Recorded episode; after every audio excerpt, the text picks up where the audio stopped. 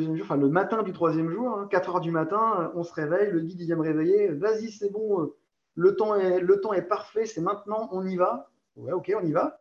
On a remonté un peu plus haut. Et là, vue, vue totale, j'ai vécu, en plus on est resté super longtemps parce qu'on avait envie de kiffer, quoi. Et, là, j'ai vécu bah, un super lever de soleil avec une vue imprenable sur une partie de la chaîne himalayenne. Et ce spectacle-là, il était juste somptueux. Bienvenue les rêveurs, les fantaisistes, les ambitieux, les bulleurs, les créatifs, les éternels enfants et ceux qui ont les pieds ancrés dans les fleurs. Je suis Mel Pencalette, rêveuse professionnelle et créatrice de ce podcast Le parcours du rêveur. J'aime connaître l'envers du décor de toutes les histoires. J'aime m'inspirer de projets sublimes et tarés. J'aime savoir comment une idée s'est concrétisée. Je souhaite créer une immense constellation de rêveurs qui passent à l'action je vous invite à nous concentrer sur l'essentiel en rêvant. Nous attendions son retour d'expérience avec impatience. Il l'a fait. Denis est parti au Népal. C'est un bonheur d'écouter son récit. Préparez-vous à voyager et rêver. Je vous souhaite une belle découverte de cet épisode. Salut Denis Salut Maëlle eh bien, c'est reparti pour euh, un nouvel épisode avec toi. C'est une grande première pour moi d'interviewer la même personne deux fois à si peu d'intervalle. Donc, bien, je n'ai plus exactement la même trame, donc je dois réinventer des choses, aller plus loin. Donc, je sors de ma zone de confort euh, avec toi. On va voir ce que ça va donner. Euh, pour les auditeurs, j'ai envie de faire comme dans les séries sur Netflix. Previously? Attention, pour ceux qui ont vu, écoutez plutôt l'épisode du mois. C'est quand? Le mois d'août avec, euh, avec euh, Denis. Eh bien, euh, l'épisode était enregistré une semaine avant que Denis parte au Népal. Il avait la trouille. Il n'était pas du tout à l'aise pour qu'on fasse un podcast, mais il y allait quand même. Il sentait que l'aventure commençait déjà avant même qu'il soit, qu'il soit parti, qu'il soit arrivé au Népal. Et là, quand je lui ai dit, bon, on, le fait cet épisode de retour, c'est même toi qui m'as relancé sur ça, je t'ai dit, ok, je peux demain ou dans trois semaines. Et t'as dit, ah ok, allez, c'est parti demain, on part, euh, on part en impro sur ça. Et là, je me suis dit, ok, Denis, il a changé déjà. Je vois des petits changements rien que par rapport à ça. Alors, on a parlé pendant une heure euh, du prévoyage et comment. C'est vraiment une histoire très très drôle euh, de, de, digne. On pourrait faire un film hein, sur ça, une comédie, hein, je pense, euh, de comment Denis est parti au Népal. Donc, si ça vous intéresse, vous pouvez écouter l'épisode euh, avec Denis. Et nous, bah, en fait, on va faire la suite parce que là, on, meurt d'impatience de savoir comment s'est passé ce voyage, qu'est-ce qui s'est passé, là, vraiment dans les phases les plus croustillantes. Donc, bah, c'est ce qu'on va voir euh, ce soir avec toi, Denis. Et bien évidemment, tu peux garder tes secrets. Il y a des trucs du Népal qui resteront au Népal, peut-être. Mais de ce qui est accessible à plein de personnes et euh, de façon à ce que ce soit cool pour toi aussi, eh bien, on va pouvoir je sais pas, moi je me dis que peut-être avec cet épisode, ça va peut-être motiver certaines, euh, certains auditeurs à, vouloir passer à l'action pour, euh, pourquoi pas, voyager ou, lancer un autre projet. En tout cas, si c'est le cas, euh, pour ceux qui nous écoutent, n'hésitez pas à nous écrire parce que vraiment, ça, ferait, ça me ferait vraiment très, très, très, très plaisir de savoir ça. eh bien, Denis, ce que je te propose, c'est que tu nous racontes en grandes étapes, en gros, combien de temps t'es parti, où est-ce que t'es allé, est-ce que c'était toujours dans les mêmes conditions pour qu'on sache un peu dans quoi tu as mis les pieds. Ok, il y a tellement de choses à dire, mais je vais essayer d'être bref, du coup. Donc, euh, bah, dans le contexte, déjà, on est pile poil une semaine après mon retour. Euh, bah, limite heure pour heure, là, tu vois, une semaine pile poil. Et la dernière fois, on était une semaine pile poil avant, je crois. Euh, c'est assez marrant. Euh, et, donc, ouais, je suis parti euh, bah, pas rassuré, clairement. Euh, la première étape du voyage, c'était, clairement l'obtention déjà du, du sésame, le visa. Et puis, et puis l'aéroport, je faisais pas le malin. Franchement, ça faisait, ça faisait plus de dix ans que j'avais pas mis les pieds dans un aéroport. Et clairement, clairement, c'était bizarre. C'était un mélange de deux émotions complètement contradictoires. De, de peur d'un côté, de qu'est-ce que je fous là, mais pourquoi j'ai fait ça, je sais même pas où je vais et de l'autre côté, en même temps, en simultané, une super excitation en disant mais c'est génial, mais c'est ouf, mais c'est voilà. Et, donc, je suis parti là-dessus. Et en fait, en fait j'ai dormi. Voilà. J'ai fait, j'ai fait une escale en Inde et en fait, dans tout le trajet et même pour aller au Népal ensuite, j'ai dormi. j'ai bien, bien dormi. Voilà, c'est tout ce que je peux dire. C'était déjà le truc pas commun. J'étais éclaté, j'étais fatigué et j'ai dormi. Et, et quand je suis arrivé là-bas, et eh ben, en fait, euh, c'était, euh, bah, c'était déjà totalement radicalement différent de ce que j'avais pu imaginer. Et, pour le, pour le, quand même, pour qu'on remette un peu dans le contexte, mais donc je m'étais, je m'étais mis un petit défi supplémentaire qui était de ne pas du tout m'informer, ne pas du tout me renseigner, et pour vraiment rien planifier à l'avance de, sur le Népal, sur la vie au Népal, etc. J'avais acheté mon, le guide du routard, je ne l'ai pas lu. je ne l'ai pas lu, juste la partie euh, téléphonie et, argent, c'est tout ce que j'avais lu, l'essentiel. quoi. Et je ne l'ai pas lu, j'avais prévu de le lire dans l'avion, j'ai dormi. Et, en fait, il m'a quasiment servi à rien sur place, parce qu'en fait, sur place, euh, c'est juste magique. Et les gens sont juste super adorables et super euh, accueillants. Et en fait, bah, ça se fait tout seul. Et, donc voilà, arrivé à l'aéroport, le seul truc qui était prévu, c'était les trois premières nuits à l'hôtel à la capitale. Quand même, il fallait quand même que je sache où je dorme. C'était la seule chose qui était prévue. Et, euh, donc voilà, je me suis retrouvé, euh, je suis retrouvé un soir à Katmandou. Euh, j'avais ma chambre d'hôtel et puis, et puis j'ai commencé à me balader dans la rue, tout simplement, et à découvrir comme ça à l'arrache. Je connaissais absolument personne. Et puis bah, c'était une belle entrée en matière pour moi, puisque en fait, très très vite, je me suis rendu compte que de trois choses. La première, c'est qu'en fait, je me sentais bien. C'est bête, mais c'est super important. Euh, malgré le, choc culturel, malgré euh, tout ce qui était différent, à ce moment-là, à l'arrivée, je me sentais bien. Euh, en même temps, j'avais beaucoup dormi, donc je me sentais bien. je me sentais pas du tout stressé. Et, pour la petite anecdote, j'avais très très très mal au dos les deux mois avant de partir. J'étais pas bien cet été. Et arrivé là-bas, en fait, tout a disparu. Mais vraiment, je n'avais plus du tout mal. Et, la troisième chose, euh, c'est que j'ai enfin, je me suis rendu compte concrètement que j'étais en train d'arriver à mettre euh, une réalisation concrète sur un concept qui était vraiment totalement abstrait. Je crois, je crois qu'on en a parlé la dernière fois, mais c'était le lâcher prise. oui, oui, oui. Plus aucun point de repère. Tout est absolument différent, mais vraiment. Et il n'y a plus de choix. Il n'y a, a, pas le choix. Tu dois lâcher prise, sinon tu t'en sors pas. Et, du coup, ça m'a, ça m'a, ben voilà, c'était génial, c'était exactement ce qu'il me, ce me fallait. Donc, euh, Et la première soirée, du coup, c'est plutôt bien passé. Après, euh, donc, euh, en termes de phase, là, je vais accélérer un peu, mais voilà, les 3-4 premiers jours, bah, ça a toujours été le cocktail d'émotions entre, entre l'appétit de la découverte, l'émerveillement de plein de trucs, et puis aussi la désillusion sur d'autres, hein, clairement, parce que comme partout, rien n'est toujours tout rose, tout parfait ça se serait. Euh, et puis beaucoup d'émotions contradictoires, des petits moments de creux aussi, des petits moments de, de, où ça allait pas. Et c'est là qu'on est, qu'on est content de pouvoir compter sur les amis. Des petits messages vocaux, des petits messages tout courts, du réconfort. Pas de tout le monde, parce qu'il y a un petit peu de pudeur quand même à ce moment-là. Mais euh, je sais que voilà, euh, Yann, toi et, quelques autres, je pouvais compter sur vous. D'autant plus que vous, vous aviez l'avantage d'avoir déjà beaucoup voyagé et donc vous connaissez déjà toutes ces phases-là qui peuvent arriver pendant le voyage. Donc du coup, ce n'était pas des conseils ou ce n'était pas du réconfort euh, comme on pourrait le faire habituellement. C'était plutôt des ouvertures, des pistes, des solutions, des OK, ça, OK, c'est normal, mais est-ce que tu as pensé à ci, est-ce que tu as pensé à ça, est-ce que tu pourrais faire ci? Et du coup, ça a amené à, de l'action. Et c'est ça qui était bien en fait. Et voilà, ce qui, m'a permis de me mettre en mouvement euh, assez vite, de sympathiser avec euh, quelques personnes, de faire quelques rencontres. Et très très très vite, en fait, bah, au bout des trois, trois ou quatre premiers jours, j'ai quitté la capitale. Et euh, je me suis envolé pour une autre ville charmante du Népal qui s'appelle Pokhara. Je suis un petit peu tombé amoureux de cette ville. Et, au début, j'étais en mode encore touriste, hein, donc j'allais encore dans les hôtels.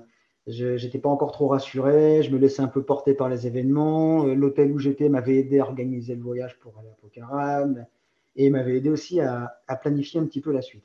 Et là, j'ai grillé une étape, mais j'ai oublié, j'ai rencontré du coup euh, quelques personnes à Katmandou, dont euh, une Française qui m'a assez inspiré par rapport à son parcours, parce qu'elle, elle revenait, elle repartait en France. Elle revenait de. Bah, ça faisait un mois, un mois et demi qu'elle était là. Elle a fait du volontariat, elle a été dans des villages, elle a aidé, euh, elle a aidé dans les villages, les enfants notamment, dans les écoles. Et donc elle m'a partagé tout ça. Et elle m'a dit, euh, en fait, euh, il faut juste bouger. Il y a plein de trucs super beaux à voir et à faire ici. Et elle m'a mis en tête d'essayer de, faire un, saut en parapente. Et en fait, ça a été la première étape de la suite de mon voyage. J'ai OK, je vais faire du parapente. J'ai été voir, j'ai été voir à l'hôtel comment c'était possible d'organiser ça. C'est comme ça que je me suis retrouvé à Pokhara. Et mhm. puis, euh, dans la foulée, euh, j'en ai profité pour, pour planifier euh, un trek. un trek, moi, j'avais jamais fait. Hein. donc, mais c'est pareil, ça fait partie des choses qu'il faut absolument faire. Et, donc, voilà, j'ai réussi à, à, vivre ça. Donc, première journée à Pokhara, parapente direct. J'avais jamais fait ça de ma vie. Et là, pas de temps, toi. Ah ouais, ouais, mais là, on est encore dans le, dans le lâcher prise total. C'est-à-dire que littéralement, tu, remets ta, tu mets ta vie, ta confiance à un mec que tu connais pas et tu voles. Mm. c'est génial. Et j'ai surkiffé. C'est très doux. Alors, je recommande à tous ceux qui nous écoutent de le faire, s'ils ont la chance de faire ça dans leur vie, et surtout dans un, dans un contexte et dans un paysage aussi beau que celui que j'ai pu faire. Euh, faites-le. C'est super doux. Et le décollage et l'atterrissage, et surtout pendant. C'est juste génial. Un moment de plénitude, un moment où il n'y a plus rien qui compte. En fait, tu es juste bien, quoi. Tu voles. Et ça, c'est une sensation géniale. Pas de vertige, rien. Tout va bien. En fait, c'est super cool à faire. Et c'est super accessible. Euh, oui, oui, moi, je, pour avoir testé le parapente, j'ai été bluffée euh, des sensations. Je pensais que ça, ça ferait peur, euh, ce serait difficile. Moi, j'avais fait ça en haut d'une montagne et c'était. Et en fait, fastoche, quoi. Donc, après, j'ai pas de. Maintenant, j'ai de nouveau le vertige. Donc, est-ce que malgré le vertige, je parviendrai à faire ça? Je ne sais pas. Mais en tout cas, en sensation, les souvenirs que j'ai, c'est que c'était très, très doux, quoi. Pour moi, le parapente, c'est comme la montgolfière. Il n'y a pas de vertige, en fait. Et c'est ça qui est génial. Euh, et je, vais paraphraser encore euh, bah, Léa qui m'a. Il y, a eu pas mal de gens qui m'ont fait des phrases ou des citations, d'ailleurs je les ai notées, euh, mais ça m'a beaucoup aidé. Et, Léa me disait, de toute façon, tant que tu ne vis pas les choses, tu as beau savoir, tu as beau connaître, tu as beau voir en vidéo, tu as beau regarder les infos, tant que tu ne vis pas les choses avec les gens, tant que tu ne le vis pas par toi-même, tu peux pas comprendre. Et elle a tellement raison. c'est tellement vrai il faut vraiment vivre ces choses-là pour se rendre compte, pour comprendre, pour apprécier, pour, pour kiffer. Ça fait peu de petites notes du coup, parce que j'ai été un petit peu vite, mais euh, oui, effectivement, je m'étais quand même donné pour moi-même, pour la postérité, et puis ça me faisait du bien aussi, tout simplement. Tous les jours, j'essayais de prendre des, notes de ce que je faisais, et ça m'a beaucoup aidé d'écrire, euh, même si c'était numérique, parce que moi, écrire dans un carnet, c'est pas mon délire, mais bon, je suis plus à l'aise à écrire sur un clavier, donc j'ai fait la version numérique. Euh, mais c'était chouette. Et, ça m'a beaucoup aidé aussi à, voilà, juste à chaque journée, tant le côté émerveillement que le côté doute, crainte qui pouvait rester, euh, ça permet d'évacuer et, de, noter et d'entamer une nouvelle journée sereinement. Et du coup, j'ai fait le choix euh, pour, ces notes-là de me donner un plan tous les jours qui était bah, déjà mes attentes, mes intentions, ce que j'avais envie de faire, ou pas. Hein, il y a des jours où j'avais juste envie de, profiter sans plus. Euh, ce qui s'est réellement passé, donc juste relater ce qui s'est passé pour garder une trace, un souvenir.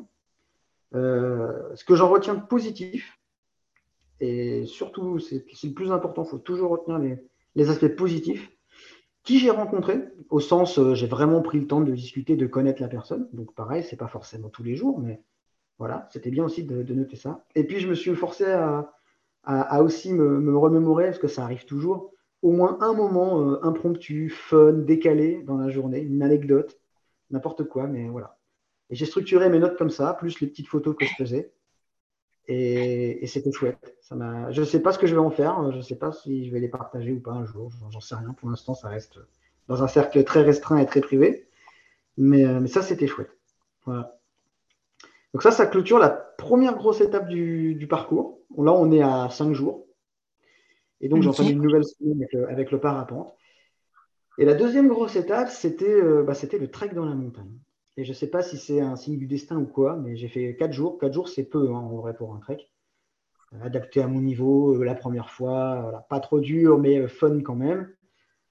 pas trop dur au Népal, ça veut dire on monte quand même à 3200 mètres d'altitude et, on transpire. Hein. pour eux, c'est facile. Voilà. je tiens, à préciser, je tiens à préciser, pour être partie moi-même au Népal, dans ma tête, il était hors de question que je fasse un trek. Moi, j'étais vraiment une, je suis une flemmarde, tu vois. Je, je, veux pas faire des choses comme ça. Donc, tu vois, c'est euh, euh, ok pour toi, c'est peut-être pas beaucoup. De mon point de vue, c'est énorme. Quatre jours de trek, je fais waouh, respect.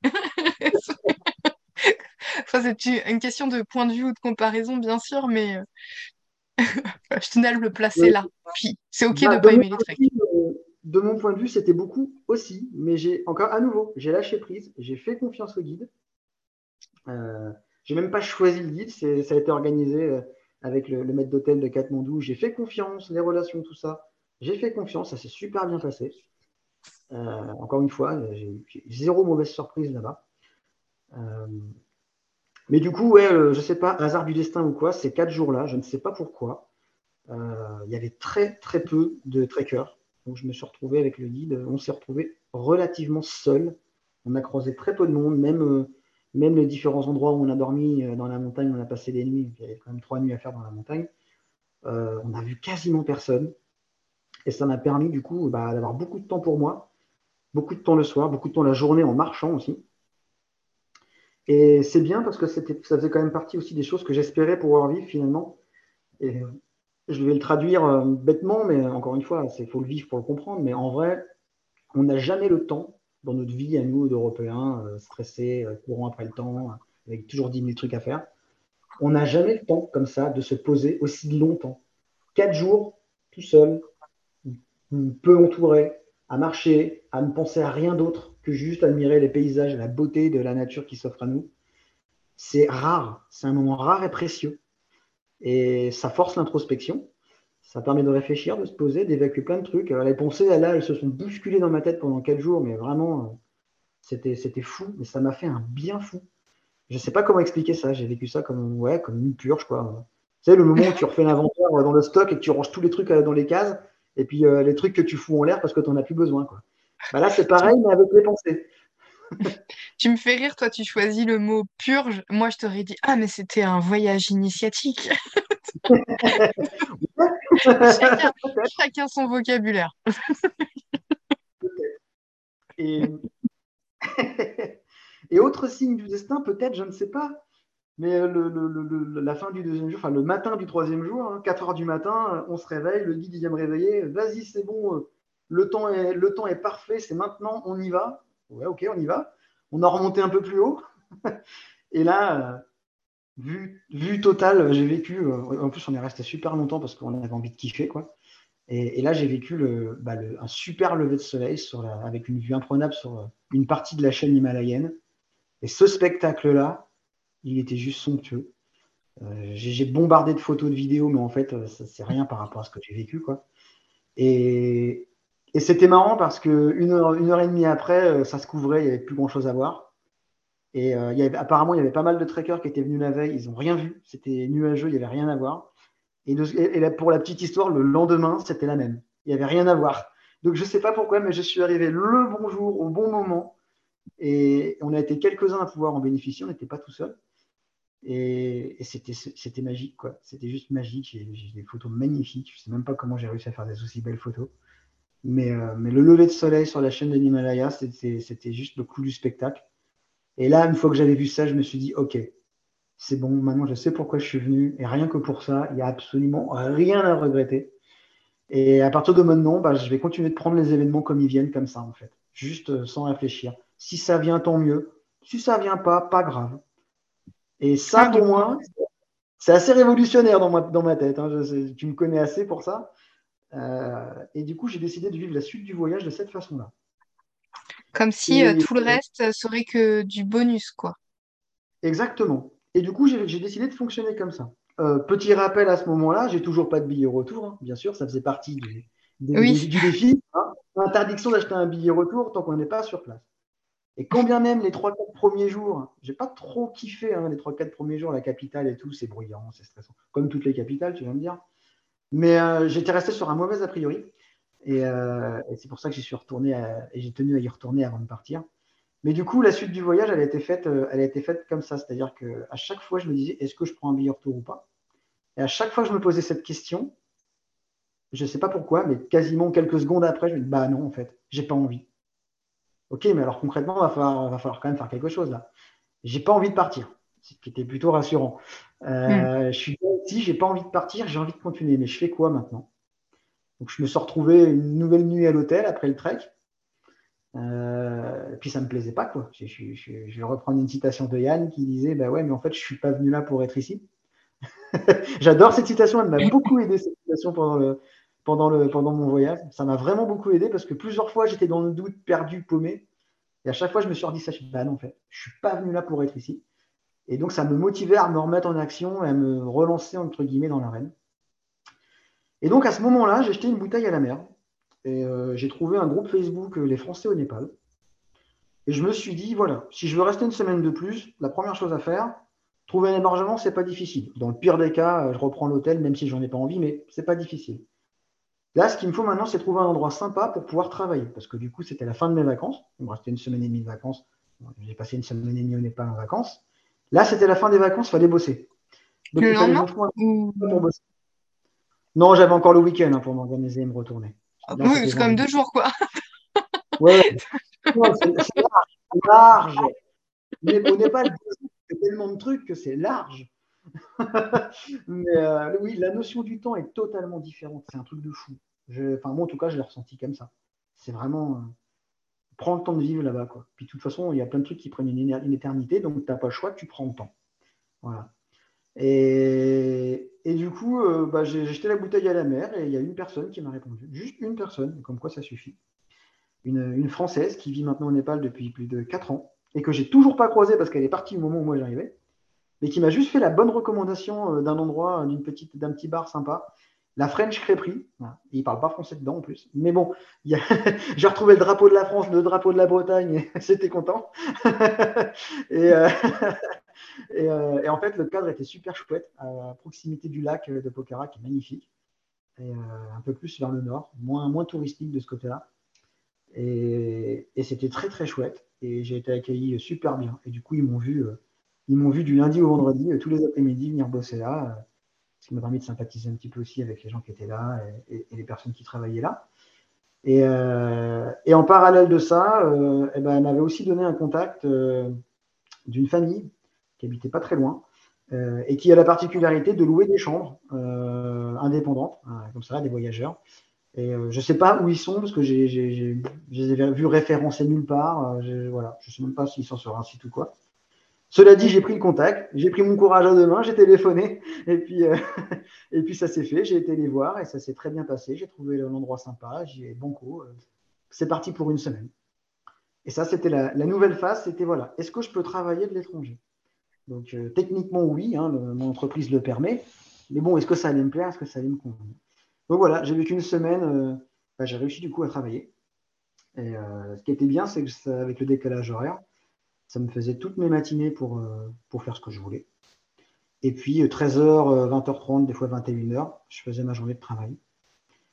Euh, et c'était finalement un bon équilibre, euh, un rythme de vie totalement différent.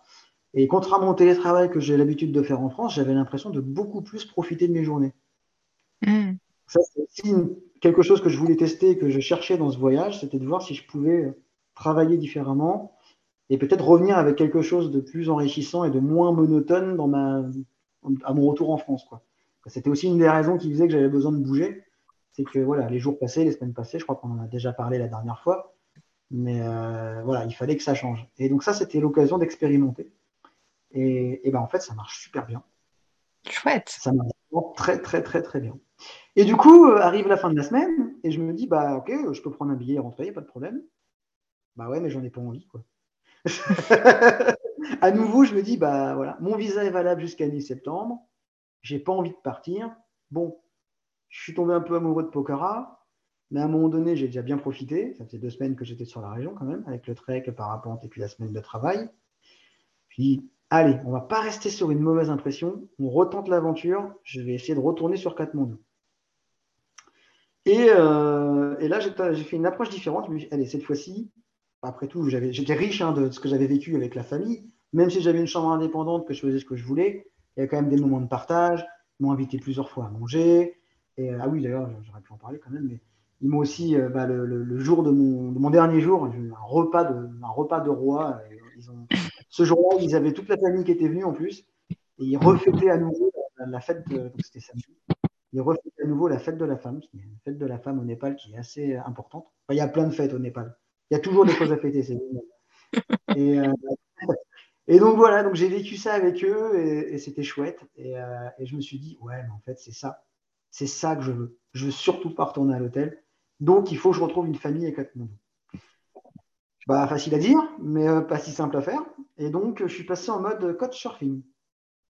Allez. Euh, application, coach surfing, comment trouver des gens qui sont prêts à accueillir des étrangers, c'est le principe. Et d'ailleurs, je, suis en train de réfléchir à faire la même chose en France euh, chez moi, du coup, maintenant, parce que j'ai trouvé ça génial. Et, euh, voilà, j'ai repris un billet d'avion. Oui, j'ai pris l'avion, j'avoue. J'ai pété mon bilan carbone. C'est le seul, mon seul regret du voyage, c'est que j'ai éclaté mon bilan carbone. On va pas se mentir. mais, euh, ah oui, mais c'était, hum, enfin, c'était un moment où il pleuvait énormément. On connaît les routes au Népal. C'était certainement bien plus prudent que tu aies fait ça, parce que je les ai fait moi par la route quand il faisait beau et déjà ça craignait. Du coup, c'était peut-être pas plus mal que tu fasses ça quand même. Hein. Oui, puis c'était euh, grosso modo, c'était une journée par la route, là, vu le contexte, vu les conditions, comme tu le disais, je me suis renseigné. Hein. Le guide, il a mis une journée pour revenir et il a remis une journée pour repartir. Donc oui, on est. Pour un oui, il faut quand même préciser, on était en mois d'août, c'est. On commence à arriver vers la fin de la mousson. Là, on était fin août, début septembre, donc c'est la fin de la mousson, mais bon, je me suis pris des journées de pluie. Euh, il y a eu des matinées où j'avais prévu de sortir, bah, j'ai pas pu parce qu'il pleuvait, quoi il pleuvait, mais là-bas, quand il pleut, il pleut beaucoup, longtemps. J'ai vu des rues se transformer en, petites rivières, littéralement en, 30 minutes. Quoi. Donc, euh, hmm. et les orages sont assez, assez impressionnants. En plus, avec le paysage montagneux, c'est magnifique. pour, ceux, pour ceux comme moi qui aiment les éclairs et qui, qui n'ont pas peur de l'orage, c'est juste somptueux. Euh, donc oui, quand ça cogne, ça cogne et ça fait souvent des dégâts sur les routes. Et rien qu'en redescendant de la montagne après le trek, euh, pour faire la fin en 4x4, euh, j'ai passé par des endroits et des routes, tu te dis, mais ouais, ok. J'ai halluciné, quoi. J'ai croisé un bus. Un bus est capable de passer là où un 4x4 arrive à peine à passer. Pour eux, c'est normal, tout va bien. Et c'est là qu'on se rend compte on hein. On se rend pas compte de la chance que l'on a. C'est juste ça. Et eux, ils font ce qu'ils peuvent. Voilà. De la même façon, tiens, pour l'anecdote, un truc qui m'a assez, euh, choqué. Euh, deuxième jour de trek, la partie la plus difficile quand ça montait raide, et là, c'est les, les marches qui n'en finissent pas. Donc, euh, pour aller en direction de, de Gorepani, pour ceux qui connaissent. Et ensuite, pour aller, le point de vue, c'était Poon Hill. Hein. je donne aussi les noms, ça peut servir euh, à ceux qui ont envie de le faire. C'était très chouette, des paysages très différents. On passe dans, tous les paysages, montagnes, rizières, jungle, il y, a de tout, c'est génial. C'est on prend plein la vue. Et euh, deuxième jour, les escaliers, des marches qui. déjà, il y a des marches dans la montagne. Pour eux, c'est facile, du coup, il y a des marches. C'est pour ça que c'était un niveau facile. D'accord non entraîné, euh, qui n'a pas l'habitude, première fois, j'ai juste craché mes poumons. En plus, il y avait un soleil de plomb, il faisait chaud. J'étais au bout de ma vie, mais en même temps, euh, la satisfaction de l'avoir fait. quoi. Et à ce moment-là, au milieu des marches, là où moi je tirais la langue, j'ai croisé euh, plusieurs enfants en costume d'école, parce que là-bas, c'est des uniformes, des costumes, des très beaux costumes avec la cravate et tout, très joli. Et eux, en fait, ils se font ça tous les jours. Et le guide, il m'a expliqué, ben voilà, ils mettent, selon d'où ils partent, ils mettent une à deux heures à descendre à l'école et ils mettent 3 à 4 heures à remonter les marches tous les jours pour aller à l'école. Et quand je dis tous les jours, eux, c'est 4 à 5 jours par semaine hein, pour l'école. Donc, euh, c'est, Et là, tu dis, OK, on n'a pas les mêmes problèmes. On n'a pas les. Mm. OK, il faut vraiment relativiser, se rendre compte aussi de la chance qu'on a. D'autant qu'en plus, pour eux, c'est juste normal. Et ils sont contents d'aller à l'école. Ils sont vraiment contents d'aller à l'école. C'est leur réalité, quoi. C'est ça, c'est différent. C'est juste différent. Il hein. ne faut pas comparer. C'est pas mieux, c'est pas moins bien on est vraiment dans. voilà, j'ai eu plusieurs chocs culturels comme ça. Et à chaque fois, il faut prendre les choses humblement. C'est voilà, c'est comme ça là-bas. Il faut s'adapter, il faut faire pareil. Et, c'est juste différent. Voilà. Très humblement.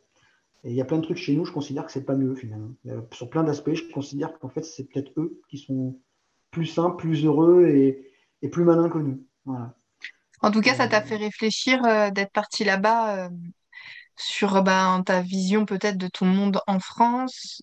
Et, euh, enfin, moi, ça m'avait fait ça d'être à l'étranger. C'est un autre regard sur ce qu'on peut vivre au quotidien, de voir euh, d'autres façons de, vivre. C'est ça, c'est exactement ça. Puis moi, j'ai vécu tout ça dans une période finalement très condensée. Le voyage, au final, a duré trois semaines et demie. J'aurais pu pousser cinq jours de plus. Après, c'était fin de visa, tout ça. Et voilà, j'ai pas. Finalement, je suis rentré parce que bah, je me sentais bien en fait. J'avais fait tout ce que je voulais. J'avais vécu donc du coup chez la famille une semaine à Katmandou. Ça m'a réconforté, réconcilié un petit peu avec Katmandou. Ah oui, du coup, pour ça, c'est donc coach surfing, on t'a répondu, t'as trouvé une famille et t'es allé à Katmandou pour aller chez cette famille. on n'a pas ce, petit passage. Exactement, exact, bah, voilà, c'est très bien résumé. Et, et bah, pareil, on y va, on se lance, on prend un taxi à l'aéroport euh, avec une négociation de ouf. Au final, j'ai réussi à diviser par 15. Ah oui, euh, les prix touristes là-bas, euh, ils essayent. Hein. Mais du coup, la, celle qui m'a accueilli m'avait prévenu que, que, du prix, du vrai prix en fait. Oui. J'allais faire la pub Lidl, le vrai prix des bonnes choses. Mais voilà, un ratio de 1 à 15, quoi. Donc, et avec la petite technique qui va bien, elle m'avait dit Ouais, c'est pas grave, tu te casses à pied, ils vont te rattraper. Et oui, effectivement, il y en a au moins un qui m'a rattrapé. Et j'ai payé le prix que je voulais payer. Et, du coup, voilà, je me suis retrouvé euh, au nord de Katmandou, dans la banlieue de Katmandou. Là, j'ai vu un autre visage, un autre visage de la, ville, un autre visage, euh, voilà, c'est bah, comme dans toutes les grandes villes. Hein. Quand tu pars un peu en banlieue, c'est des paysages différents. Et, là, je me suis dit, OK, là, je vais vraiment être dans la vraie vie. Euh, aux côtés des Népalais. Il n'y aura pas de touristes, ce n'est pas un quartier à touristes du tout. Là, je vais vraiment pouvoir faire une immersion. Quoi. Et c'est ce que je voulais, vraiment. Et j'ai été super bien accueilli du coup par, euh, par Namrata et sa fille Anova, euh, qui a 9 ans, et qui m'a bluffé parce que bah, déjà, ça se voit qu'ils ont l'habitude de recevoir du monde en code surfing. Hein. ils sont très accueillants, ils savent mettre à l'aise, il n'y a pas de souci. Et la petite, elle parle mieux l'anglais que moi, quoi. Donc déjà, j'ai pris une leçon pour commencer. j'ai pris une leçon euh, d'anglais, j'ai pris une leçon de vie, j'ai pris une leçon de courage. Et, euh, euh, puis voilà, direct, m'a fait visiter le quartier, on a été faire des cours, enfin la vie, la vraie vie normale, quoi, du, de, la famille, à cuisiner. Et puis c'était parti. Et du coup, j'ai même pas cherché d'endroit pour aller télétravailler comme j'avais fait la semaine d'avant parce que bah, je pouvais travailler de chez eux. Voilà, le petit fun fact de mon regard technique les fils électriques et, tous les fils dans la rue au Népal, c'est une anarchie. Mais par contre, ils ont tous la fibre et l'Internet passe super bien. Et la 4G est limite meilleure qu'en France. Voilà, c'est tout ce que j'ai à dire sur ce point. les conditions sont nickel. Et même quand il y a des coupures de courant, parce que là-bas, c'est très courant, il y a toujours la 4G qui marche très bien. c'est juste magique. Donc, j'ai eu aucun problème pour télétravailler de là-bas. Alors que c'était quelque chose qui c'était quelque chose qui pouvait te stresser de savoir si tu pouvais enfin te stresser c'est peut-être pas le bon mot mais ça te préoccupait un peu de savoir si tu allais être dans des bonnes conditions de travail au Népal notamment avec toutes ces coupures d'électricité et finalement ça a l'air d'être euh, assez facile quoi. En vrai, euh, bah, en fait, c'est comme tout, on s'adapte, on s'organise, on anticipe. Tout simplement.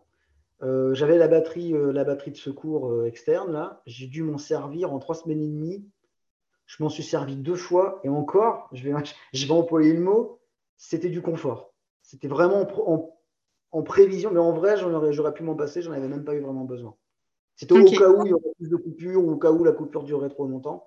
J'avais utilisé quand même la batterie externe pour recharger le téléphone à minima. Mais en vrai, même ça, j'en avais quasiment pas eu besoin. Il y a d'autres trucs que j'avais pris au cas où. Et j'ai appris avec les rencontres que j'ai fait sur place que le au cas où, en fait, n'est pas, il sert à rien si c'est au cas où, en fait, il ne faut pas le mettre dans le sac. C'est la, bonne définition. Ça, c'est des, gens que j'ai rencontrés, euh, une Belge et un Canadien, qui ont fait un super voyage, qui venaient d'Inde. C'était à Pokhara, je les ai rencontrés. Et je les ai revus à Katmandou euh, aussi, euh, juste avant de repartir. Et, ils m'ont dit, mais nous, ça y est, on a compris maintenant, on est ultra léger. Tout ce que tu dis, je le prends au cas où, en fait, tu le dégages du sac, ça ne sert à rien. Hmm. La règle, elle est super simple. Et j'ai pu l'expérimenter. Il y a même des trucs que j'avais prévus pour la montagne, je ne m'en suis pas servi. quoi. Même la frontale ne m'a servi à rien. J'aurais pu, par confort, j'emploie bien le mot confort, m'en servir euh, quand on a fait la, quand on a gravi à 4 heures du matin, là, qui faisait nuit, avant le lever du soleil. C'est le seul moment où ça m'aurait été utile. Bon, on l'a fait à la, lampe torche du téléphone et c'était très bien, quoi. Il n'y avait pas de problème. Mm. Donc, euh, tu vois, des choses comme ça, non. Euh, c'est vraiment pas utile. Le seul truc que je regrette de ne pas avoir pris et que j'aurais dû prendre, c'était les pastilles pour purifier l'eau. Et pour une simple ah et bonne raison. Non pas que j'ai eu du mal à me procurer de l'eau potable. Je vais faire une petite parenthèse là-dessus pour nos auditeurs, mais ouais, du coup, quand on n'est pas habitué là-bas, il faut boire que de l'eau en bouteille, de l'eau minérale, de, l'eau filtrée, comme ils disent. qui, est, vendu en bouteille, scellé avec un, autre morceau de plastique sur le goulot pour être sûr que ça n'a pas été ouvert et tout. Ils font ça très bien. Sauf que bah, là-bas, il y a une très très grosse pollution au plastique. Énorme pollution au plastique, que ce soit dans la montagne, dans les rivières, partout. Ça, c'est dommage. Et le fait d'avoir dû acheter plein de bouteilles d'eau, y compris dans la montagne, il n'y a pas de problème pour se les procurer, mais tu contribues en fait. Tu contribues à la pollution. Et la meilleure solution, c'est de prendre les pastilles, de prendre de l'eau de la montagne comme ils font eux. Il y a des, il y a des points d'eau partout dans la montagne, naturels, hein, qui sortent de partout, euh, des cascades, tout. Et tu la purifies et c'est réglé. quoi. Et tu prends, tu prends ta gourde, tes pastilles et au moins tu pollues pas. quoi. Hmm. Ou alors, il y a la deuxième solution plus radicale, conseil du guide. Euh, si tu prévois d'y aller plus d'un mois ou deux mois, eh ben, tu peux te sacrifier entre guillemets pendant trois semaines. Tu, tu, tu vas en mode warrior, tu bois l'eau comme eux. Et puis tu acceptes d'avoir des problèmes gastriques pendant trois semaines. Et après, c'est bon, tu es immunisé, tu peux y aller. Ah oui, il faut, le vouloir. Il faut le vouloir, voilà. Après, tu peux réduire la période avec des médicaments que tu peux prendre à l'avance, tout ça. Dans le pire des cas, c'est trois semaines où tu n'es pas bien, et après, c'est réglé, tu peux faire ce que tu veux, tu es comme eux, tu peux boire l'eau non filtrée, il n'y a plus de problème. Bah, ouais, on peut aussi choper d'autres choses, quoi. faut faire attention euh, à tout ça. mais même eux, ils ne boivent, pas n'importe quelle eau, ils savent où la choisir. enfin, c'est... Ouais, mm. mais tout expliqué, le guide, c'est quand même, ils font pas n'importe quoi non plus, et ils sont bien au courant de ça. La, ressource en eau potable est quand même, quand même une problématique aussi euh, chez eux, donc euh, ouais, ouais. Donc voilà, bon, j'ai divergé, j'étais revenu un peu dans la montagne. Là, en tout cas, ça t'a amené plein de réflexions, euh, soit minimalistes ou de comment aller à l'essentiel sur certaines choses de, ce que j'entends. Complètement. Et ce qui était fou, c'est que la dernière semaine, je me sentais vraiment super bien. Et je vais raconter une anecdote, mais elle est, fun. J'avais une, réunion qui était prévue avec, euh, avec des gens de chez Google.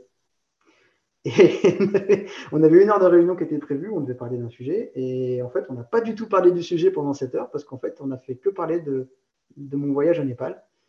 D'accord. Et, et, le mec me dit, on s'est revu une heure après euh, pour un autre point. Il me dit, mais en fait, tu m'as refait ma journée, tu m'as refait ma matinée. En fait, j'ai rien foutu ce matin, j'ai fait que raconter ton histoire à tous mes collègues autour de moi chez Google. En fait, tout le, monde, était super étonné et tout. Et il me dit, mais merci, euh, tu m'as, refait ma journée. Et du coup, il était en train de réfléchir lui-même, il était en train de réfléchir, et d'autres de ses collègues, ils me disaient, ah, ben ouais, mais en fait, euh, mais c'est génial, mais faudrait qu'on, nous aussi, il faudrait qu'on fasse. Ils aient commencé à réfléchir à leur projet foufou qu'ils pourraient faire. Et j'ai trouvé ça génial. j'ai trouvé ça juste génial. Et ça m'est arrivé plusieurs fois, ça. Euh, des gens à qui j'ai pu en parler.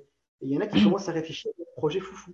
Et même à mon retour en France, là, donc ça fait une semaine, bah, évidemment, j'ai fait le tour des amis parce qu'il y a plein de gens qui voulaient me voir, voir des photos, que je leur raconte, etc. Donc au moins, je n'ai pas été seul, même si le retour n'a pas été simple, j'y reviendrai après. Mais, euh, c'est pareil, il y en a déjà qui commencent à se dire, bah oui, mais moi j'ai toujours rêvé de faire ça. On en revient au rêve. Et, là, elle n'a jamais pris l'avion, elle a 40 ans, elle n'a jamais pris l'avion, elle a toujours rêvé de prendre l'avion, elle a toujours rêvé d'aller en Écosse. Et ben là, elle commence à regarder euh, les voyages, comment faire, les billets, les machins. Et je pense qu'elle va y aller dans pas longtemps. Et je suis, je suis super content parce que ça, c'est. Tu partages un truc et ça donne des idées à d'autres qui disent Bah ouais, mais en fait, il a raison. C'est pas si compliqué de prendre un billet d'avion sur un coup de tête et de partir, quoi. Mm. Parce que j'ai fait clairement. Enfin, c'est ce que tu, tu as poussé très fort. Et je sais qu'en plus, tu avais le pied sur le frein, mais tu m'as poussé très fort. Et finalement, j'ai pris un billet d'avion sur un coup de tête en Bretagne et j'ai pris un billet d'avion sur un coup de tête un samedi midi au Népal et pour repartir le dimanche matin, euh, même pas 24 heures après. Et je confirme que les billets d'avion de dernière minute, il y a des prix super cool en plus. Donc en plus, c'était pas cher. ah, chouette. C'est bien à savoir ça. Ça m'a vraiment pas coûté cher. Je pensais, j'avais prévu un budget beaucoup plus conséquent pour l'avion, parce que j'avais vu les prix à peu près normaux. En fait, à chaque fois, j'ai réussi à faire quasiment euh, deux fois moins cher que ce que j'avais prévu. Est-ce que tu te sens de nous partager le tarif des... Peut-être ça pourrait d'avoir un, chiffre concret, peut-être motiver certaines personnes? Le billet que j'avais vu, c'était entre 800 et 1300 euros. Alors, ça dépend des compagnies, ça dépend de voilà, classe affaires, hein. enfin classe économique, pardon. Classe économique, toujours, je regarde, je n'ai pas regardé les autres. Je n'ai pas envie de voyager dans le luxe, ça ne m'intéresse pas. Mais euh, voilà. Et donc, euh, c'était ouais, entre 800 et 1300 euros les billets que j'avais vus euh, selon les dates, une semaine avant, deux semaines avant, un mois avant. Et au final, à l'aller, je suis parti pour 500 et je suis revenu pour à peine 700. D'accord. Donc, j'étais très Et j'avais regardé trois jours avant, trois, quatre jours avant, parce que bah, la semaine d'avance, comme j'étais pas sûr d'aller à Katmandou passer une semaine de plus, on était plutôt sur du 1002, 1003. Quoi. Ok. Et puis, bah, je pense que aussi pour certaines personnes, si vous réservez euh, encore plus en avance, moi, c'était ce que j'avais fait, je crois, euh, bah, j'avais eu pour encore moins cher que ça. Après, c'était il y a quand même quelques années, peut-être que les prix ont bien augmenté, mais euh, il y, a, y, a, toujours moyen de, de trouver une façon pour se rendre quelque part. Voilà. Ou y aller en stop, hein, comme a pu faire Emma pour aller en Mongolie. S'il y en a qui ont le temps et qui ne veulent pas mettre d'argent, on peut. Hein.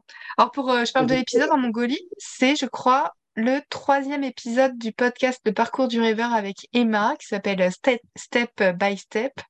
Euh, si vous avez envie de, voyager, euh, c'est une sacrée baroudeuse, euh, ça pourrait bien vous inspirer aussi. oui, du coup, toi, tu parlais de ton retour, que tu as dit que c'était pas si évident. En même temps, tu as vu du monde et de toute façon, tu continues à travailler aussi, là, c'est ça? Tu avais tout ça en même temps? Oui, il y avait tout en même temps, parce que j'ai continué à travailler. Mais euh, bah oui, parce que du coup, euh, en fait, je me rends compte, euh, enfin maintenant, je me rends compte, et à mon avis, il y a encore des choses que je n'ai pas réalisées, parce qu'on est, on est juste une semaine après. Hein. Et déjà, je me sens beaucoup mieux. j'ai le contact beaucoup plus facile. Ça m'a ouvert beaucoup plus de, de contacts avec des personnes, même à mon retour en France. je prends le temps de regarder beaucoup plus ce qui se passe autour de moi. Et des fois, il y a des, juste des opportunités d'échange, de, de discussion, ne serait-ce qu'un sourire. Et tu refais la journée de quelqu'un. Et c'est con, mm. mais c'est génial. c'est juste génial.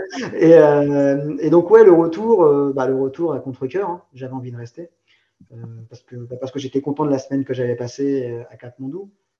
Katmandou, c'est chouette, mais bon, moi, j'aime la nature. Donc, forcément, les grandes villes, c'est toujours pas pour moi, mais c'est pareil ici. Hein. donc, voilà, ça, c'est personnel.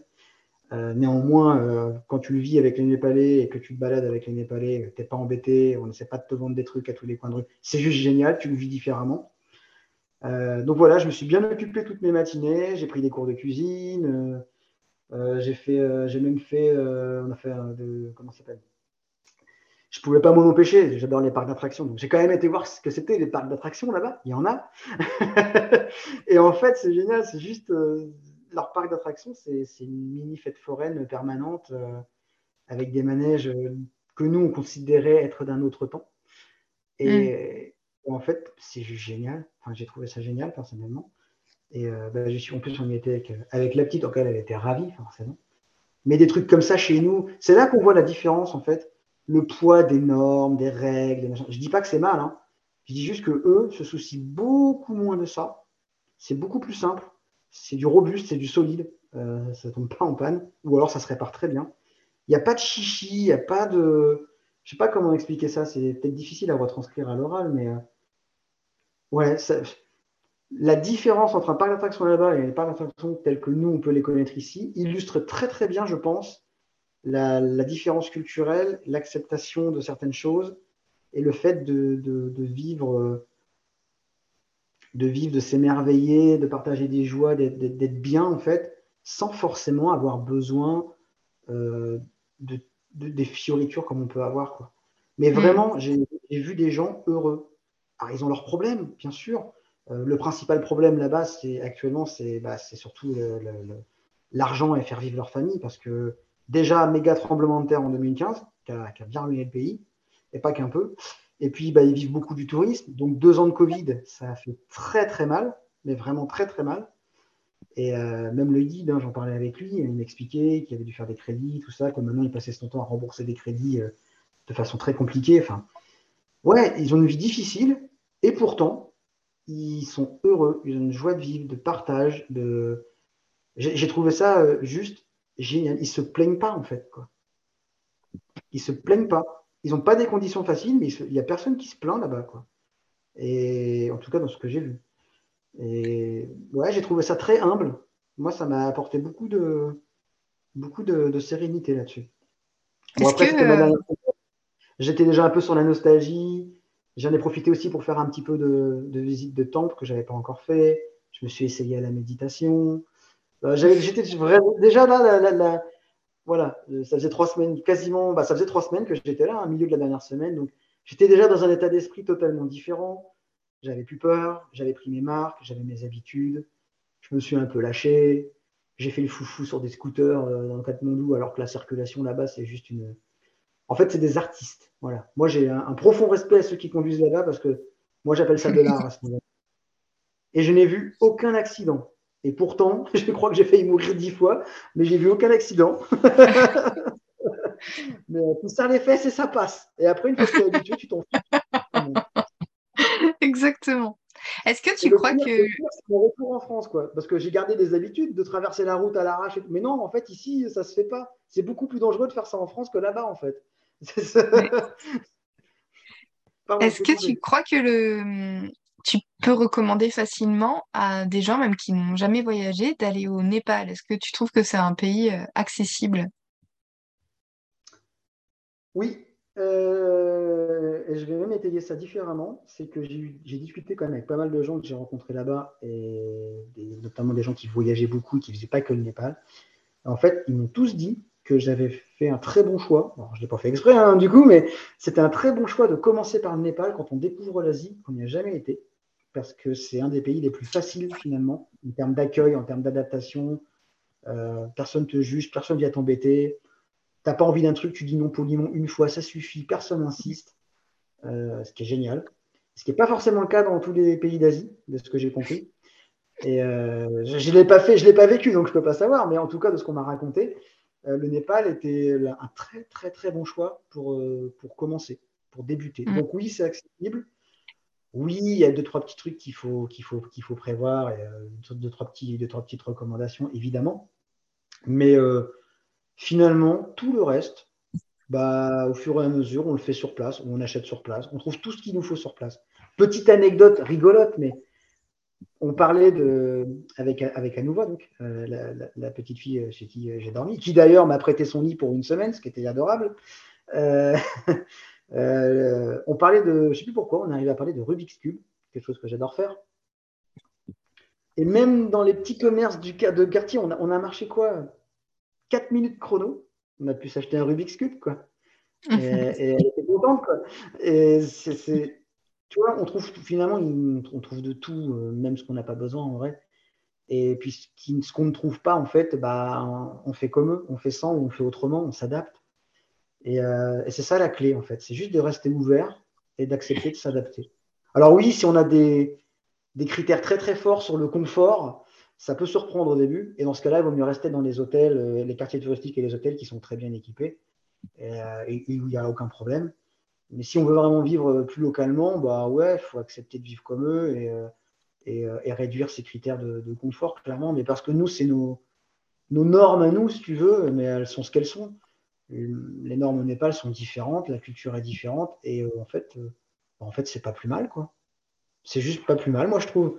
Et euh, bah, je me suis adapté. Donc, euh, bah oui, au début, ça surprend, mais dit comme ça, ça va paraître. je veux pas faire de, je veux vraiment pas faire de clichés parce que pour moi, c'était très positif.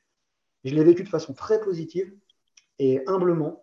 Mais euh, j'ai peur que ça fasse cliché. Mais, mais ouais, j'ai pris deux semaines de douche froide. Des fois, il n'y avait même pas d'eau et tu fais comme tu peux plus tard dans la journée. j'ai eu des, toilettes à la turque pendant un bon bout de temps. j'ai eu des choses qu'on n'a plus du tout l'habitude de vivre, nous, en tant qu'Occidentaux. Mais en fait, en vrai, c'est pas grave du tout. On s'en fout. Déjà parce que là-bas, il faisait chaud, donc les douches froides, moi, je les appréciais personnellement. Euh, voilà, juste ça. Mais, euh, on s'en fiche. On s'en fiche, ça n'a aucune importance. Parce que bah, parce que c'est pareil pour tout le monde et tout le monde s'en fout. Quoi.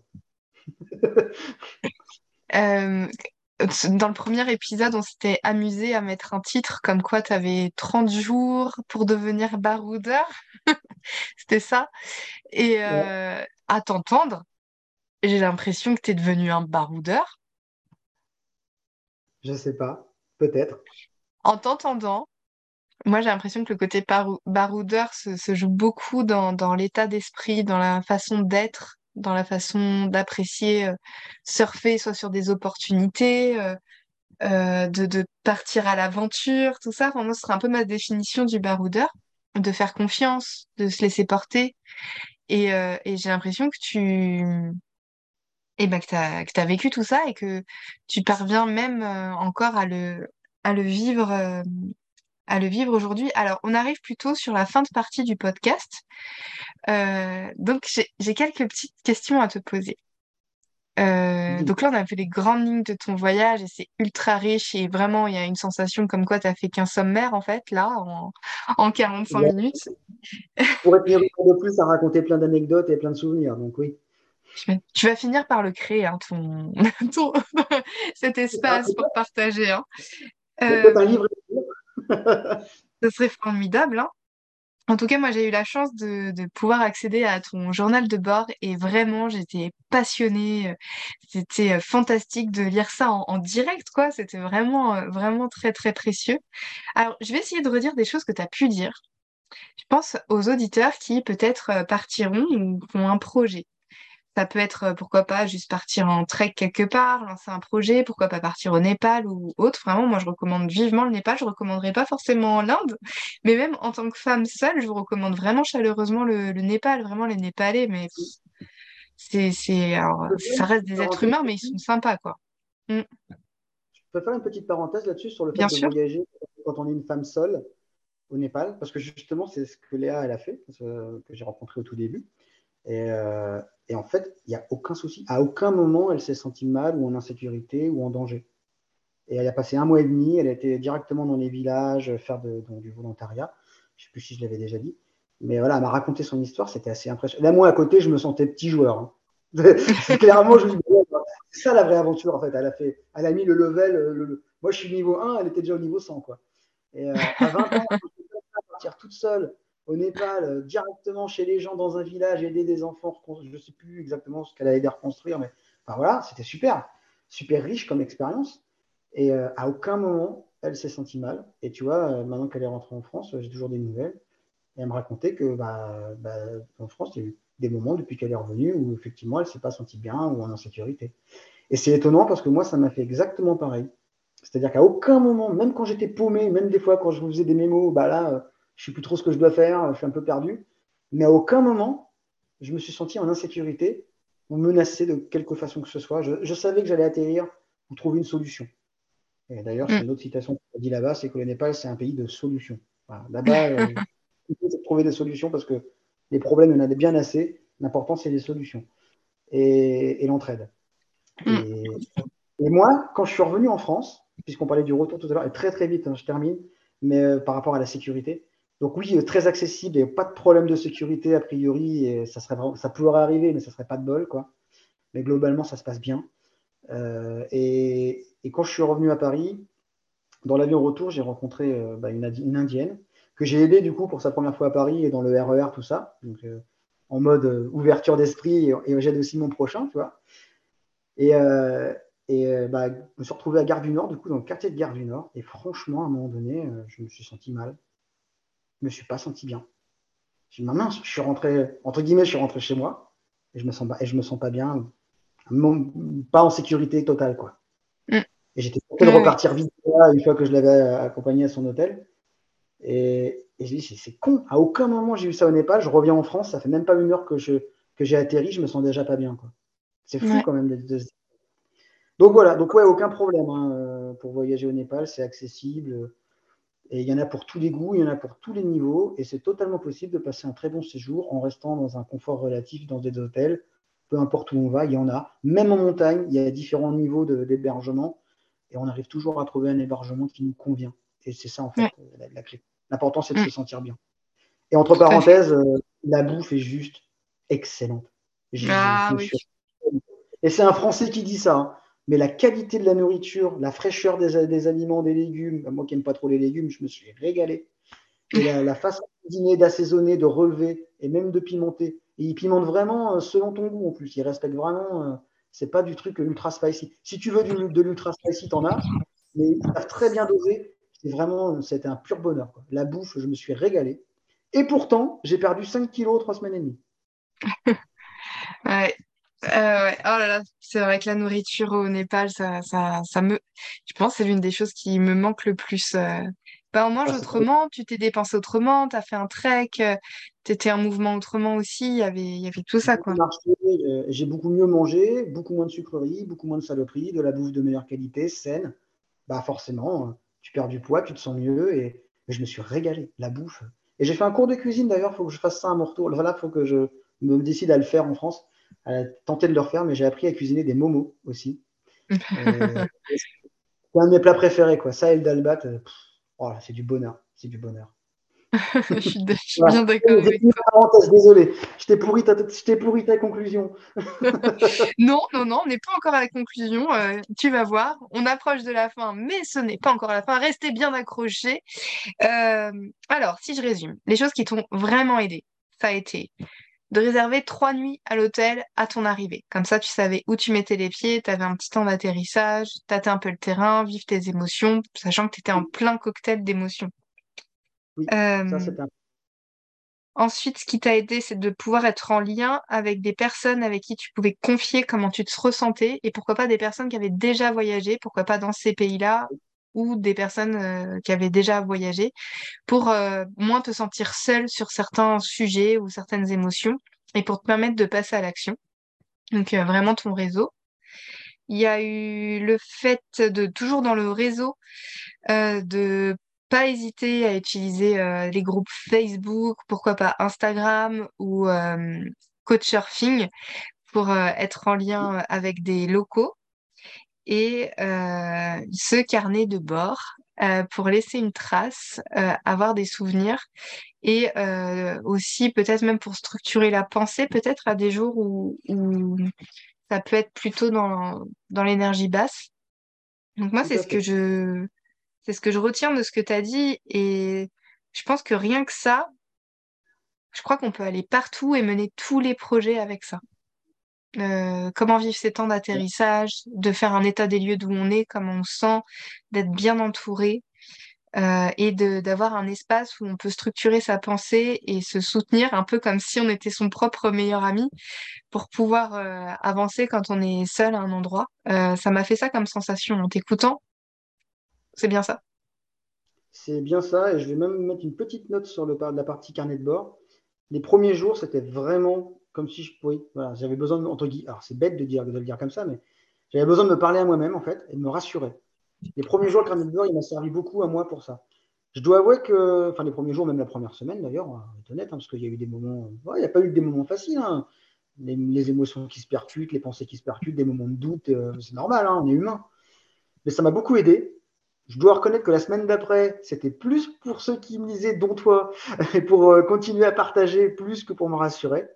Et euh, la dernière semaine, en vrai, je crois que j'ai arrêté euh, dès le deuxième jour. J'ai même pas terminé mon carnet de bord. Je me suis arrêté en cours de route. J'avais même plus, j'en sentais plus le besoin ni l'envie particulièrement. J'étais juste bien, quoi. Voilà.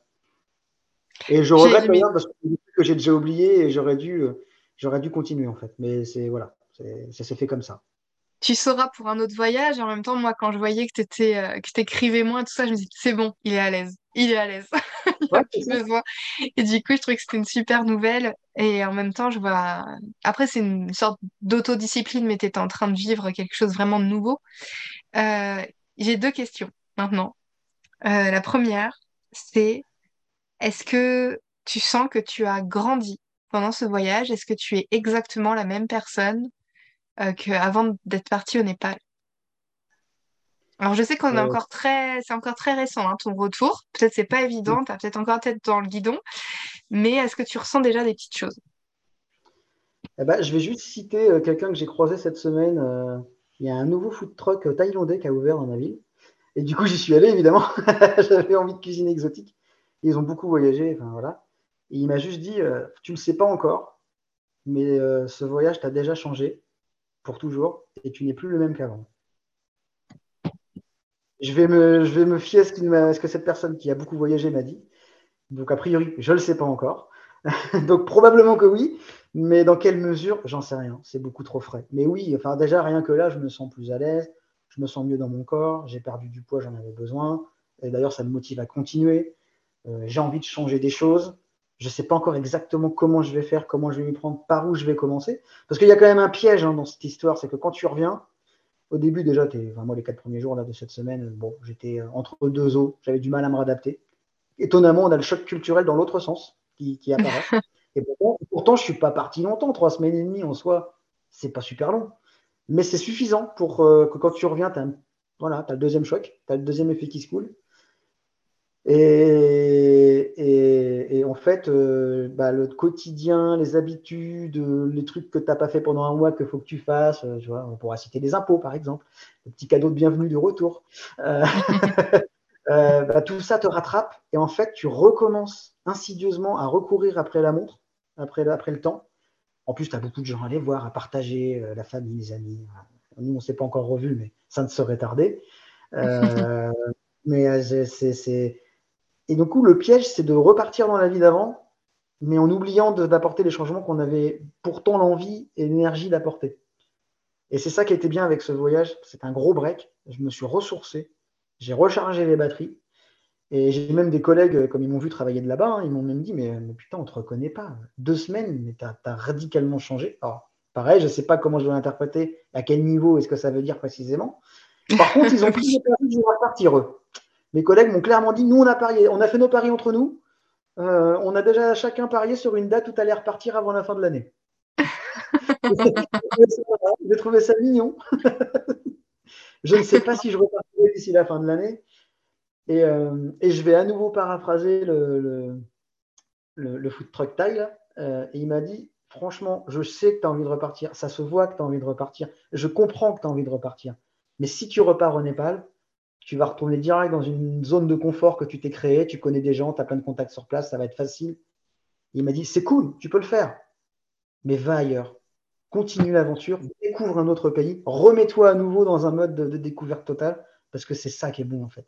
Et quand tu commences le voyage, c'est ce qu'il m'a dit, hein, normalement après, tu as du mal à t'arrêter.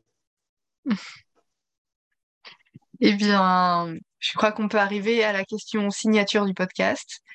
Quel est ton prochain rêve? Ah, la question, la question difficile. Ou ton nouveau projet, si on prend ta définition. De, ma définition du rêve dans le premier podcast, qui n'est pas forcément la même que tout le monde, mais, euh, mais euh, non, bah, le prochain rêve, clairement, c'est euh, de, de, construire, c'est de construire à deux et pas tout seul, quoi et quitte à revoyager, etc.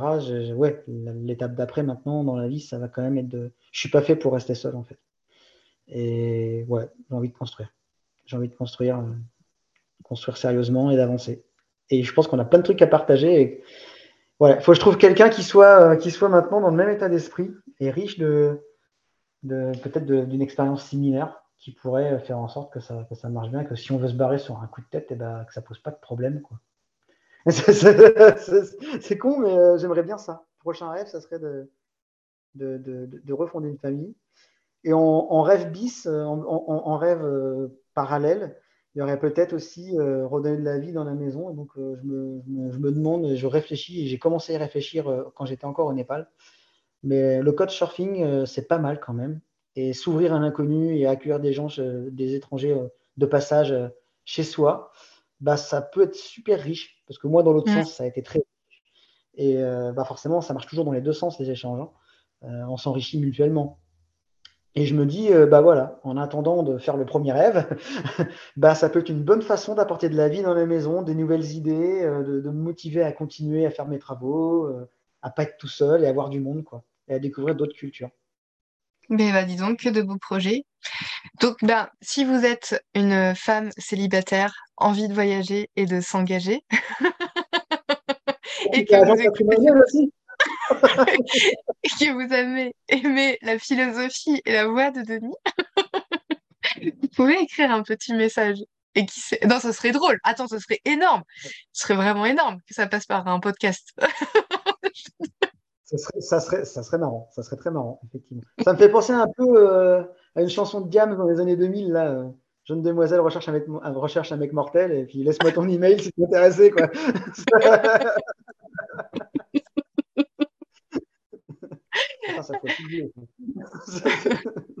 en tout cas, je me dis que même euh, avec ta maison, tu vois, des gens qui, qui reviennent de, de, voyage, tu sais, pour ces fameuses phases de transition, de savoir s'il y a un lieu où on peut parler aussi de voyage qu'on a vécu.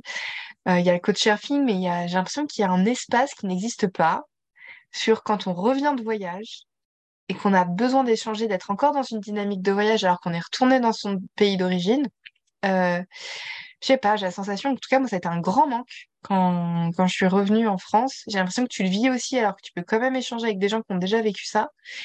Et euh, je ne sais pas. Et en fait, je crois que le mot n'existe pas encore pour ce besoin, mais euh, il y aurait quelque chose à faire, j'ai l'impression. Ouais, il est réel ce besoin. C'est pour ça que je reste toujours en contact avec plusieurs personnes au Népal, que je reste en contact avec Léa et on partage nos, voilà, ce qu'on a ressenti à notre tour et, on, se remémore les souvenirs du Népal. Ça fait du bien en fait, voilà, parce que du coup on est en phase, on, a vécu euh, des choses euh, un peu similaires. Et, euh, mais je, ah, je, je, voulais dire un truc juste avant, putain, ça m'a sorti de l'idée, ça m'a sorti de la tête, pardon. C'était sur l'ouverture, finalement, l'ouverture à l'inconnu. c'est bien de se mettre dans cette dynamique-là. Euh, de prendre les événements finalement comme ils viennent. On ne fait pas forcément toujours que des belles rencontres, on n'a pas forcément toujours que des bons souvenirs, mais en tout cas, chaque expérience, eh bien, elle est riche, elle reste riche, elle demeure riche, mais juste oser, oser rester ouvert, oser, euh, oser essayer de temps en temps d'aller parler avec des inconnus, et ça ne peut que ouvrir des portes, euh, des portes intéressantes. Moi, je, me suis retrouvé avec des inconnus à partager une séance de, de bol chantant, là, de massage avec les. Je sais pas comment expliquer ça en français du coup. Mais, euh, mais c'était juste totalement improbable pour moi. Et puis voilà, je me suis retrouvé à, partir à pied avec eux. Puis on a pris un bout de bus. Puis on a, on a été trop loin. Puis on est revenu. Puis on a traversé des ruisseaux. Puis on a fait notre séance. Puis on a... C'était juste. Bah, c'était fun. C'était génial, quoi. C'était vraiment lâcher prise, prendre les événements, le moment présent. Et, et c'est chouette. C'est chouette. Bah écoute, Denis, je suis, nuage, hein. clairement, je, suis encore sur mon nuage. Bah, je suis vraiment contente qu'on ait pu faire cet enregistrement à ce moment-là. On verra s'il y aura besoin de le faire dans quelques mois pour vraiment, la... Euh, parce qu'il y aurait un épisode entier à faire sur le retour en France, comment ça se passe. Et euh, moi, je suis vraiment très impressionnée par tout ce que tu as fait. Je suis tellement heureuse que tu aies pu goûter à à cet autre regard sur la vie, sur soi-même, sur le monde que tu as pu avoir, comment on peut voir les choses de façon encore plus précieuse, avec plus d'émerveillement. Et franchement, bravo, parce que tu as carrément lancé un mouvement de projet foufou dans la vie pour plein de personnes. Et ça, moi, je trouve ça vraiment génial. Et, euh, puis, ben, est-ce que tu aurais envie de, lancer un challenge aux gens qui nous écoutent? La même chose qu'on s'était dit la dernière fois, je crois, c'est ouais, trouvez-vous un projet foufou? Chacun sa définition de projet, chacun sa définition de foufou. Euh, pour certains, euh, c'est une évidence, ça passe par le voyage, mais en fait, euh, pas nécessairement. Voilà. mais je, vais, ouais, je vais le dire comme ça, mais c'est un bon jeu à faire entre amis, finalement. Comme on l'a fait, finalement, c'est con, mais c'est parti d'un jeu entre amis. Hein. Mais en fait, c'est un jeu qui, amène forcément vers de la découverte, des choses étonnantes. Et on peut apprendre des choses sur ses amis qu'on n'aurait peut-être pas soupçonné, ne serait-ce que dans les idées qu'ils peuvent apporter. Mm. Euh, notamment, euh, alors toi, je sais que tu es foisonnante d'idées. Et encore, tu avais le pied sur le frein. avec le pied sur le frein, tu m'as envoyé au Népal, à l'arrache. J'imagine que ça donner si tu enlevais le pied du frein. Et voilà, dans, l'esprit, on peut aussi être très surpris euh, par ses connaissances, ses cercles de connaissances, des amis et pas nécessairement ceux euh, auxquels on pense euh, en premier lieu. Donc, euh, ça peut être un jeu très très sympa à faire. Juste se poser la question et toi, tu me verrais faire quoi? Qu'est-ce que tu, mm. si tu étais à ma place, qu'est-ce que tu, qu'est-ce que tu ferais toi qui me connais finalement? Et en fait, ça, ça ouvre des horizons, ça ouvre des opportunités auxquelles nous-mêmes intérieurement on n'aurait jamais pensé, parce que dans pris dans le train-train quotidien, c'est pas le genre de truc auquel on va forcément penser. Quoi. Je trouve que c'est un, super défi à lancer aux gens et ça me donne envie de le faire avec d'autres personnes. Et toi, peut-être tu vas le faire avec d'autres personnes, hein? On, peut, aller plus loin. Hein, si, ça peut aussi être quelque chose qu'on peut aller se forcer à demander à des inconnus, des purs inconnus. Quelqu'un qu'on croise, on prend un café, on discute. Tiens, euh, c'est quoi le dernier projet foufou que tu as fait? Et hop, ça peut lancer une idée. Ah ouais, non mais voilà, tu es vraiment. Denis, euh, Denis a son diplôme de baroudeur. Hein. je dis ça, mais concrètement, je l'ai vécu. C'est comme ça que je me suis retrouvé euh, à faire du parapente. Hein. C'est juste en discutant avec Léa, elle me bah, tiens, moi j'ai fait ça. Ah ouais, fais-le, c'est trop bien. Ok, c'est parti. et voilà. Et en plus, ça m'a permis de lancer la suite de mon voyage et sans le vouloir, elle a contribué à, me débloquer la suite de mon voyage. Et c'est ça qui est bien. Et pourtant, c'était une inconnue. Je la connaissais pas. C'est chouette. Un bonheur, un bonheur de, vivre ce moment avec toi, Denis. Je suis bluffée que cette folie d'un jeu un peu taré soit devenue concret et qu'il y ait eu toutes ces choses-là, toutes ces expériences, toutes ces transformations. Est-ce que tu as quelque chose à rajouter avant qu'on termine ou est-ce que c'est bon pour toi? Euh, Non, là, je pense que c'est bon. J'en ai déjà dit beaucoup. Eh bien, je te remercie et puis bah, je te souhaite un super prochain, euh, un super prochain projet foufou, super dur à dire comme phrase. Et euh, à une prochaine. Mais attention, hein, tu vas avoir le retour, euh, tu vas avoir le retour, hein, parce que toi aussi maintenant, il va falloir que tu fasses un projet foufou. Moi, t'inquiète, moi, je suis bien. Si tu veux, hein, on, peut, on peut discuter sur tout ça. Avec plaisir. Merci, Denis. Merci. C'est incroyable comment un jeu entre amis peut concrétiser des projets foufous. Je suis bluffée par cette histoire et émerveillée. Cet échange me donne encore plus envie de mettre en place des temps d'accueil en coach surfing chez moi. Et vous, que vous inspire cette conversation?